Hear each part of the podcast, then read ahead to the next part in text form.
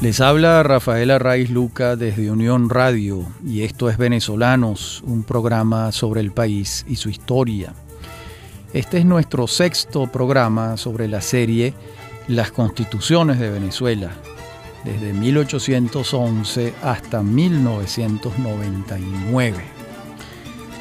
Y en este programa comenzamos con la reforma de López Contreras en 1936. Esa reforma va a estar acorde con el proceso de transición política que vivía Venezuela. Esa reforma introduce los derechos sociales en la Carta Magna, dando pie a los futuros derechos laborales que la legislación va a perfeccionar de inmediato. Recordemos que la ley del trabajo es de 1936, aquella ley cuyo secretario de la comisión redactora fue el joven abogado Rafael Caldera. Y en este sentido laboral, la reforma del 36 fue un avance, sin la menor duda. Hay otros sentidos, hay otras facetas en las que no. Por ejemplo, se le añade al inciso sexto del artículo 32 de la Constitución que venía de reformas anteriores de tiempos del general Gómez, el siguiente párrafo que voy a leerles. Se considerarán contrarias a la independencia, a la forma política y a la paz social de la nación las doctrinas comunista y anarquista, y los que las proclamen propaguen o practiquen serán considerados como traidores a la patria y castigados conforme a las leyes. Bueno, esto es un, evidentemente una vuelta de tuerca sobre el artículo 32 y el inciso 6 de ese artículo, pero todavía eh, más em, coercitiva, la hace más coercitiva la norma. Esa reforma del año 36 no consagró el voto femenino como muchos esperaban. Sin embargo, sí redujo el periodo presidencial de siete años a cinco y el presidente López Contreras lo asumió así y ha podido no hacerlo porque en rigor jurídico él había sido electo por el Congreso Nacional, recordemos que eran las elecciones de segundo grado, indirectas, y él había sido electo antes de la reforma. Él ha podido alegar, esa reforma eh, viene después de mi periodo de siete años. No lo hizo y se acogió a la reforma y él mismo se redujo el periodo presidencial de siete a cinco años. Esto, por supuesto, cayó muy bien en Venezuela, en la opinión pública, que alguien que había llegado al poder se redujera el término de su mandato. Esto es algo precioso, hermoso, que la nación acogió con gran entusiasmo. La reforma del año 36 mantiene la no reelección inmediata, que era Así, desde 1858, tenía ya muchos años en las que la reelección inmediata estaba expresamente eh, prohibida. Eh, ¿Qué otros cambios hubo? Pues no muchos. No podían haber demasiados porque el Congreso Nacional vigente provenía de tiempos del general Gómez, y aunque muchos ya respaldaban al general López, no fueron mayoría como para introducir unos cambios mayores y el forcejeo político dejó el tema así. Es una reforma con los cambios que les acabo de señalar. Luego viene la reforma de 1945, cuando está gobernando Isaías Medina Angarita. Y cuando uno examina con serenidad la apertura política iniciada por Medina en 1941, hay unos aspectos que son verdaderamente inexplicables. ¿Cuáles serían, por ejemplo? El gobierno de Medina autoriza la Fundación de Acción Democrática en septiembre de ese año, 1941. Es decir, se le hace saber a la nación que el juego político tendrá en los partidos su expresión fundamental y los partidos comienzan a presionar para que se dé una reforma constitucional que permita la elección directa, universal y secreta del presidente de la República, en concordancia lógica con el sistema que está tácitamente propuesto. ¿Por qué? Bueno, porque si has autorizado la creación de partidos políticos de masas, pues lo lógico es que la elección sea directa, que sea universal y que sea secreta. De lo contrario, ¿para qué? Finalmente, la reforma constitucional de 1945 admite el voto femenino reducido a la esfera municipal, exclusivamente allí. Los legisladores no se atreven, no dan el paso de universalizar el voto extendiéndolo a las elecciones presidenciales y a otros cargos. Simplemente lo reducen al ámbito municipal y allí votaron las mujeres por primera vez en la historia. Y se puede pensar entonces el no haber hecho la reforma fue un error político de Medina Angarita o es que no era posible hacer la reforma. Eso también puede ser. Yo en un libro de entrevistas con Arturo Uslar Pietri, publicado el año 2001, le pregunté a Uslar, que era el segundo de a bordo en el gobierno de Medina, acerca de esa circunstancia, acerca de si Medina se había opuesto a la apertura democrática o qué había ocurrido allí realmente. Esa entrevista que sostuve con Arturo Uslar tuvo lugar entre agosto, septiembre, octubre, noviembre de el año 2000. Pasé todo diciembre trabajando el texto. El doctor Uslar lo revisó en enero y murió en febrero del año 2001. Ese libro se titula Arturo Uslar Pietri, Ajuste de Cuentas. Y allí él me responde ante esa pregunta sobre este tema que venimos ventilando. Entonces me dijo, un día me dijo, se refiere al presidente Medina Angarita, vamos a hablar, Arturo, vamos a hablar de la sucesión de la presidencia. Tú deberías ser el presidente de Venezuela, tienes todas las condiciones para hacerlo, pero desgraciadamente en las circunstancias actuales, yo soy el heredero de Cipriano Castro a pesar de que mi padre murió peleando contra él. Y no sería posible que yo rompiera esa tradición. Vamos a ver en quién pensamos. Entonces, de esa conversación surgió la candidatura de Escalante. Eso es lo que me dice Uslar. Yo le repregunto, ¿usted le sugirió a Escalante? Él me dijo, no, en lo más mínimo. Eso lo planteó Medina Angarita.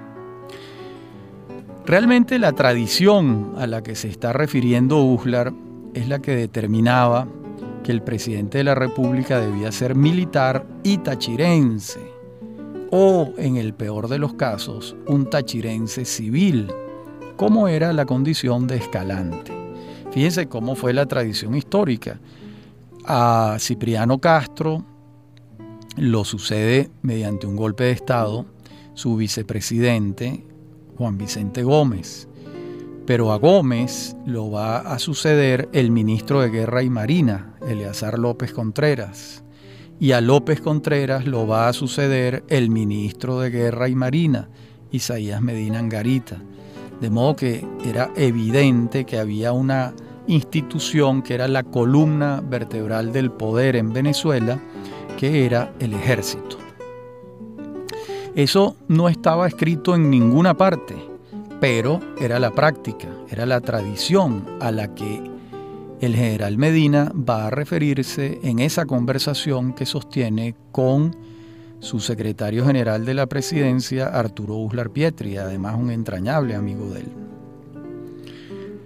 Nosotros creemos que ese testimonio de Uslar es lo correcto, es cierto, y la causa de la no aprobación de la reforma constitucional en los términos en que quería buena parte del mundo político venezolano fue el ejército. El ejército se negó, prevaleció la tradición tachirense militarista en aquel momento.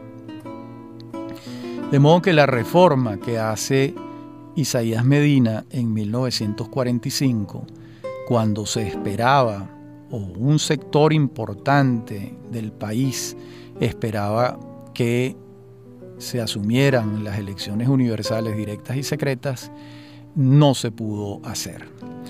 La reforma mantiene el periodo presidencial en cinco años, como ya lo había instituido la reforma de 1936, impide la reelección inmediata, como era costumbre, la permite con un periodo de por medio, la reelección. Los estados, eh, la conformación político-territorial era la misma, hay un solo cambio interesante y es que el Estado Zamora deja de llamarse el Estado Zamora y vuelve a denominarse Barinas, que fue su nombre original. En la próxima parte del programa veremos la Constitución de 1947. Ya regresamos.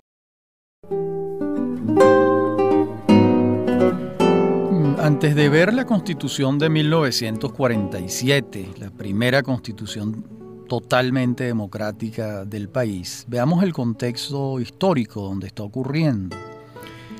Recordemos que el 28 de marzo de 1946 se publica en Gaceta Oficial el Estatuto Electoral para la elección de los representantes a la Asamblea Nacional Constituyente y esas elecciones tienen lugar el 27 de octubre de 1946. Esos fueron los primeros eh, diputados electos mediante el sufragio universal. Fueron las primeras elecciones universales para diputados. Ya habíamos dicho en la parte anterior del programa que para concejales se dieron en el periodo de Medina Angarita. Para diputados será esta, y van a votar hombres y mujeres mayores de 18 años. En esas elecciones, Acción Democrática obtiene el 78,43% de los votos. COPEI obtiene el 13,22% de los votos, URD el 4,26% y el Partido Comunista Venezolano el 3,62%. Bueno, así como Acción Democrática dijimos antes que se había constituido en 1941, el Partido Comunista de Venezuela fue legalizado en 1945, gracias a la reforma constitucional durante el gobierno de Medina Angarita. COPEI y URD van a ser agrupaciones más recientes. COPEI, que significa exactamente Comité de Organización Política Electoral Independiente. Se crea el 13 de enero de 1946 y allí se van a agrupar a quienes habían cerrado filas antes en la Unión Nacional Estudiantil, es decir, la mayoría o un buen grupo de estudiantes de colegios católicos, encabezados por su líder Rafael Caldera. URD, Unión Republicana Democrática, se va a fundar el 17 de febrero de 1946. Por cierto, los fundadores mm, son distintos a Jovito Villalba. Los fundadores de URD fueron Elías Toro, e Isaac Pardo y otros que en este momento mm, no me vienen a la mente. Pero será muy pronto el partido capitaneado y liderizado por Jovito Villalba. Y estos van a ser entonces los partidos concurrentes a la convocatoria de elecciones de esa Asamblea Nacional Constituyente que se instala el 17 de diciembre de 1946 con, un, con, el presidente nada menos. El presidente de esa asamblea fue nada menos que Andrés Eloy Blanco. Y una vez en funciones, investida pues de la soberanía popular, la Asamblea procede a ratificar a la Junta Revolucionaria de Gobierno, la que presidía Betancourt, desde el 18 de octubre de 1945. La Asamblea designa una comisión redactora de la nueva Carta Magna y esa comisión va a tomar como base los trabajos preliminares de la comisión anterior. ¿Quiénes integraban esta comisión redactora?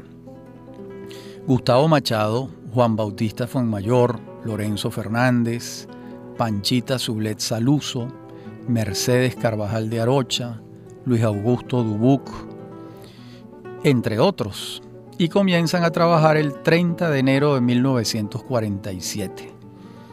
La constitución se aprueba el 5 de julio de 1947 y queda derogada la constitución nacional de 1936, que había sido modificada, como dijimos, en 1945. Los debates para la redacción de la nueva constitución duraron seis meses y aquí hubo una novedad muy importante.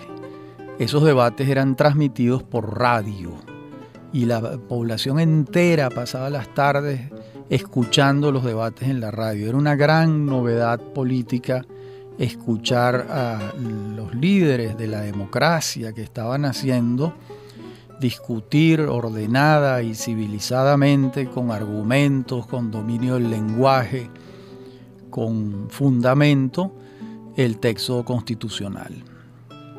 Esa constitución consagra el principio político que venía desarrollándose, que era el de la mayor actuación por parte del Estado en los asuntos públicos. Recordemos que estamos en 1947 y en el mundo occidental las políticas keynesianas que le atribuían mayores de responsabilidades al Estado habían incidido directamente en las políticas nacionales de las repúblicas en América.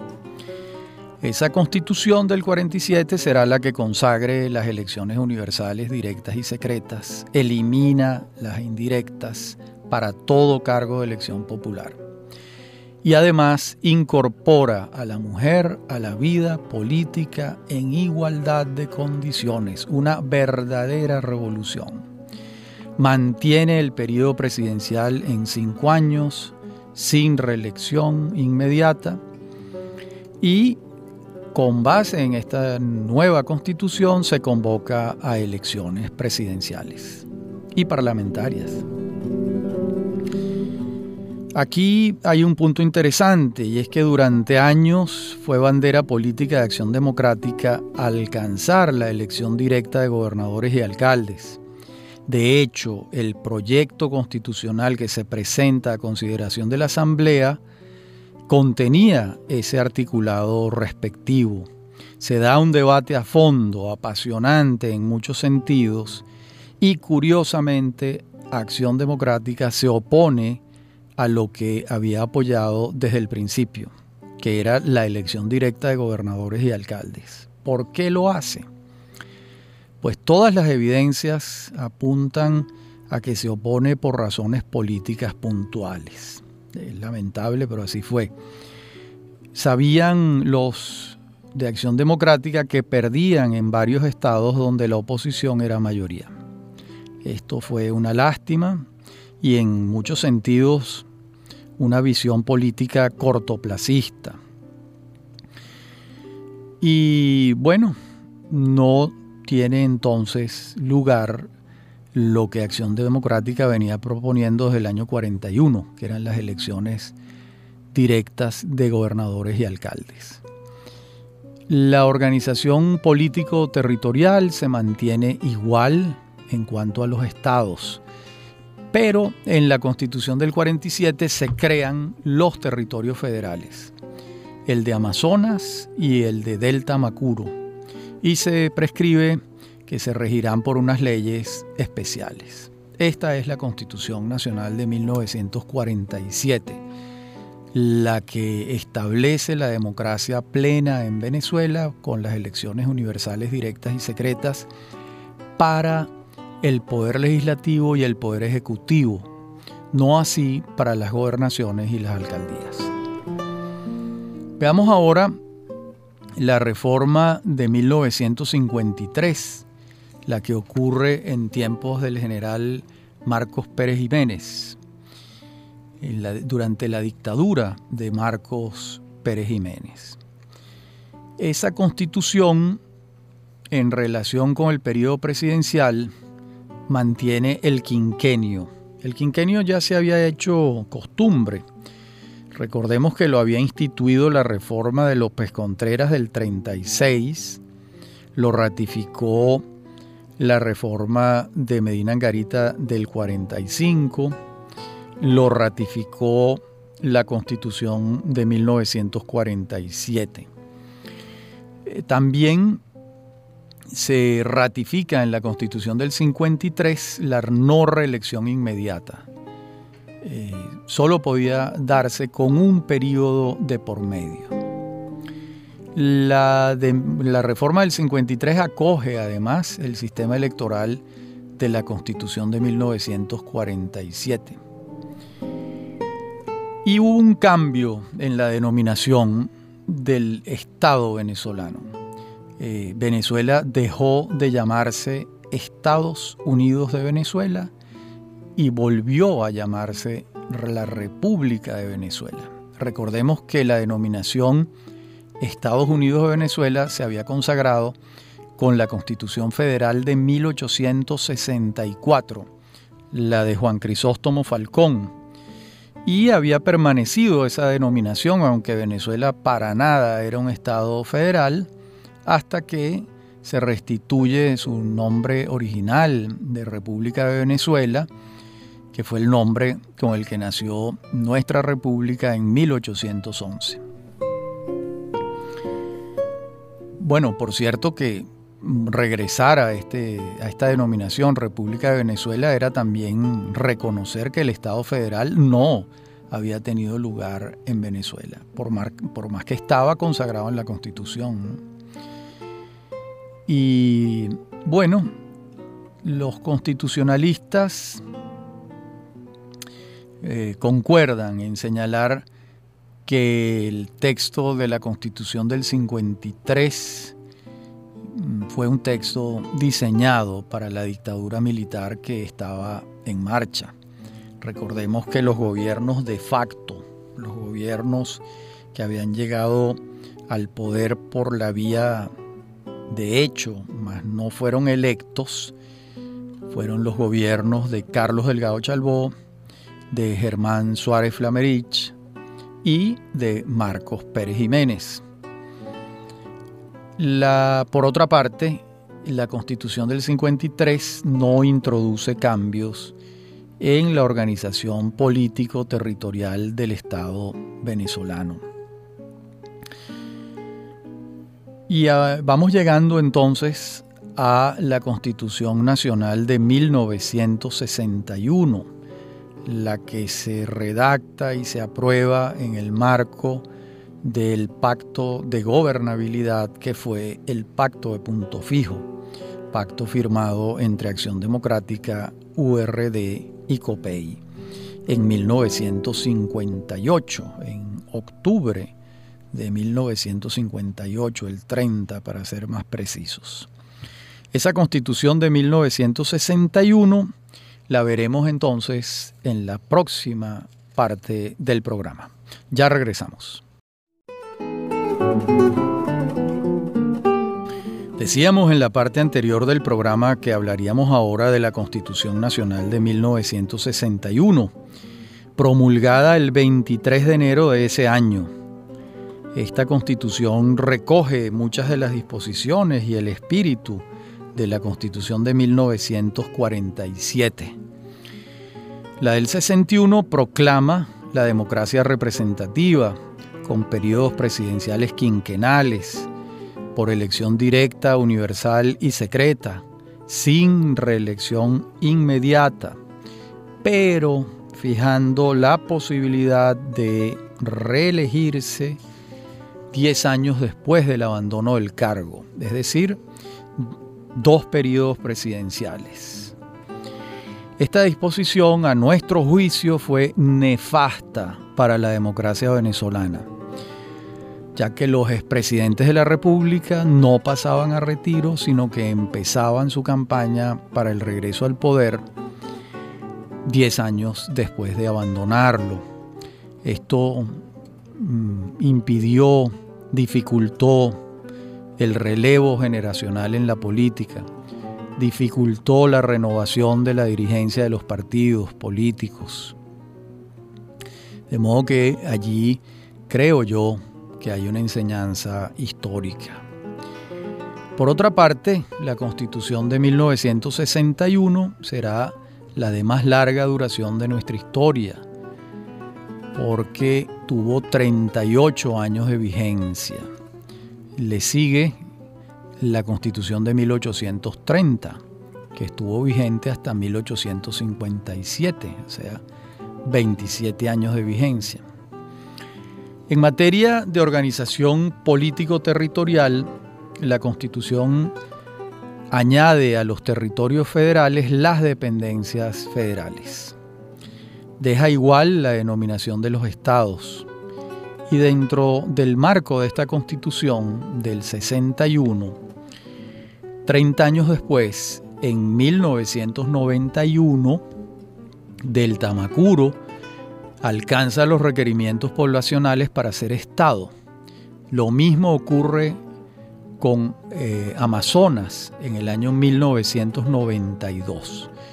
Y será entonces en esos dos años, 91 y 92, cuando ejercía la presidencia de la República por segunda vez Carlos Andrés Pérez, cuando Amazonas y Delta Macuro pasen a ser estados.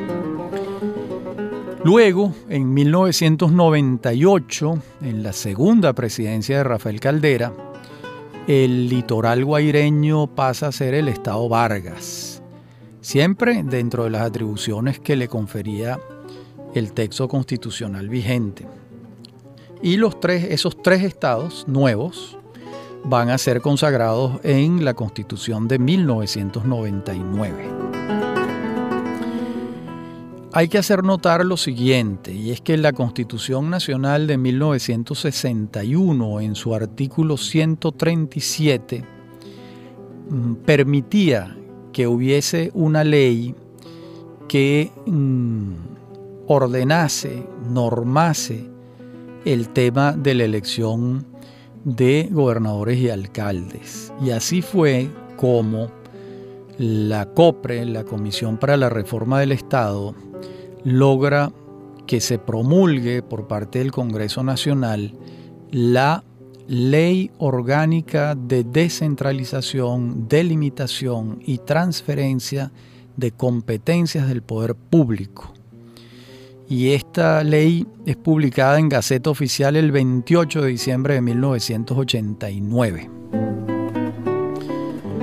Eh, la estamos mencionando porque tiene una gran importancia histórica, ya que es la ley que permite la elección directa de gobernadores y alcaldes, cosa que va a ocurrir el 3 de diciembre de 1989 y será entonces cuando se salde esa vieja deuda del poder en Venezuela con la democracia, una deuda que a mi juicio provenía de la constitución de 1947, cuando no se consagró la idea de que los alcaldes y los gobernadores fuesen electos directamente por el pueblo. De modo que 42 años después, los electores locales finalmente pudieron tener el derecho de elegir a sus gobernadores y alcaldes. Y fíjense que esta reforma no requirió una enmienda de la Constitución del 61, eh, porque la Constitución en sus disposiciones transitorias permitía que esa ley tuviese lugar, pero la ley es de 1989 ¿Cuánto nos tardamos en eso? Desde el 61 al 89. Cuando esa ley se aprueba ya era un clamor democrático popular que la gente quería elegir a sus autoridades en los estados del país y en las alcaldías. Y estamos señalando esta ley con esta vehemencia porque su importancia es casi constitucional. De hecho, lo pautado por esa ley lo va a incorporar la Constitución Nacional de 1999, que es a la que vamos a referirnos de inmediato.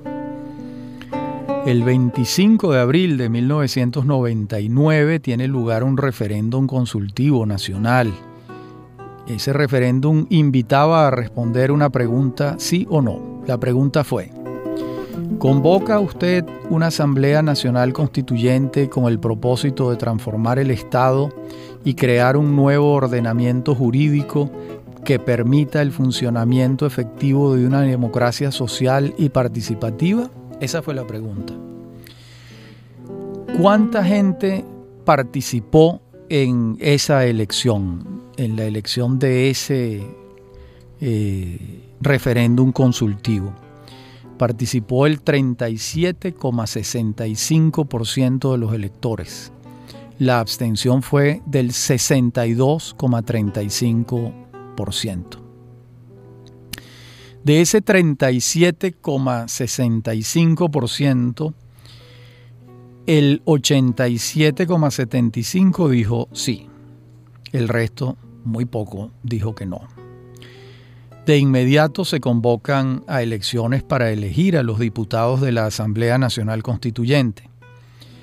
Esos comicios tienen lugar el 25 de julio de 1999, con el sistema nominal y eso fue lo que condujo a que la mayoría de los electos, salvo seis diputados, fuesen afectos al gobierno de Hugo Chávez, ya que el sistema nominal abolía el sistema proporcional de las minorías.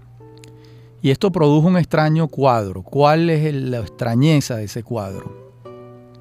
Cerca del 40% de la población que votó votó a favor de los candidatos de la oposición y sin embargo ese 40% obtuvo 6 diputados, es decir, el 5% de los escaños. Mientras que el 60% que votó a favor del gobierno obtuvo el 95% de los diputados, 125. De modo que a todas luces la representación no reflejó la voluntad nacional en su exacta dimensión en su exacta dimensión hubiese sido más o menos proporcional un 40% de representantes de la oposición y un 60% de representantes del gobierno, y no fue así. Eso es una consecuencia de haber cambiado el sistema proporcional de las minorías, que es mucho más justo que el sistema nominal en nuestra humilde y modesta opinión. En todo caso, esa Asamblea Nacional Constituyente va a estar presidida por un viejo luchador político venezolano que fue Luis Miquilena. Y la redacción comienza de inmediato. Y la asamblea, esa Asamblea Nacional Constituyente, haciendo uso de la soberanía que en ella había depositado el pueblo, interviene de inmediato el Poder Judicial y también interviene al Parlamento que había sido electo en noviembre de 1998. La llamada reforma judicial comenzó a desarrollarse, causando convulsiones internas de gran peso en el sistema judicial. Y bueno, se inicia la reforma y eso estamos hablando del año 99. Eh, y bueno, los resultados de esa reforma están por verse. El 30 de agosto de 1999, la Asamblea decreta una emergencia legislativa, suspende toda actividad del Congreso Nacional electo en el 98 y el 27 de diciembre de ese año, la Asamblea Nacional Constituyente hace cesar el mandato del Congreso Nacional electo en 1998. Quedaba pues disuelto el Congreso Nacional. A partir de entonces y hasta la elección de la Asamblea Nacional bajo la nueva Constitución, funcionó el llamado popularmente Congresillo, que tuvo seis meses de actividad entre enero y agosto del año 2000, funcionando como una suerte de comisión delegada, integrado por 21 miembros. Todos estos cambios tuvieron lugar en medio de grandes protestas de la oposición y de un clima muy tenso en el país. En la próxima parte del programa, en la última, vamos a ver eh, los detalles de la Constitución Nacional de 1999, la vigente en Venezuela en la actualidad. Ya regresamos. En estos últimos minutos vamos a ver cuáles son los cambios que introduce la Constitución de 1999, como dijimos en la parte anterior del programa. Cambios que introduce en relación con la Constitución del 61. Desaparece la bicameralidad del Parlamento. El Parlamento deja de llamarse Congreso Nacional para pasar a llamarse Asamblea Nacional y pasa a tener una sola Cámara. Los militares adquieren la posibilidad de votar. El periodo presidencial se extiende a seis años. Deja eh, de ser quinquenal y se asume el sexenio como en México, pero se establece una reelección inmediata. Mm, el periodo de los diputados se mantiene en cinco años y se permiten hasta dos reelecciones inmediatas. A los gobernadores y alcaldes se les extiende el periodo a cuatro años, antes era tres, y se les permite la reelección la democracia que persigue el texto constitucional deja de ser representativa, al menos eso es lo que dice el texto constitucional, y pasa a buscarse la participación y el protagonismo, pasa a ser participativa y protagónica. Se debilita el control civil sobre el estamento militar, ya que se despoja el poder legislativo del análisis y de la participación en los ascensos militares. Este es un cambio notable en relación con la del 61. Se establece la posibilidad de convocar a un referéndum revocatorio a mitad de mandato de todos aquellos cargos que hayan sido electos por voluntad popular. Y hay un cambio en la denominación. La República de Venezuela pasa a llamarse República Bolivariana de Venezuela a los clásicos tres poderes, el ejecutivo, el legislativo y el judicial, se le suma ahora dos nuevos poderes, el poder ciudadano y el poder electoral. El poder ciudadano va a estar integrado por la Fiscalía General, la Contraloría General y la Defensoría del Pueblo, que es una institución nueva que se crea. Además, eh, la Constitución del 99 crea la figura del vicepresidente ejecutivo, que a diferencia de otros países, eh, aquí es designado por el presidente de la República. En muchos países es electo en la fórmula con el presidente de la República.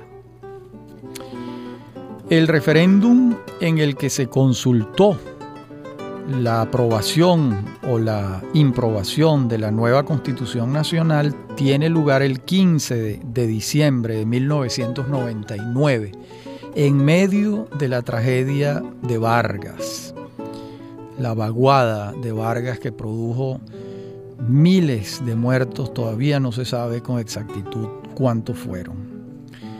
La abstención fue del 55,63%, según los datos oficiales del Consejo Nacional Electoral. De modo que la Constitución la aprobó el 44% de los electores. De ese 44% de electores, el 71,78% dice sí y el 28,22% dice no. En cuanto a la organización político-territorial, se mm, consagran, se continúan los 23 estados y se crea un distrito capital que va a modificar la denominación del distrito federal que venía desde los tiempos de Juan Crisóstomo Falcón y la Constitución de 1864.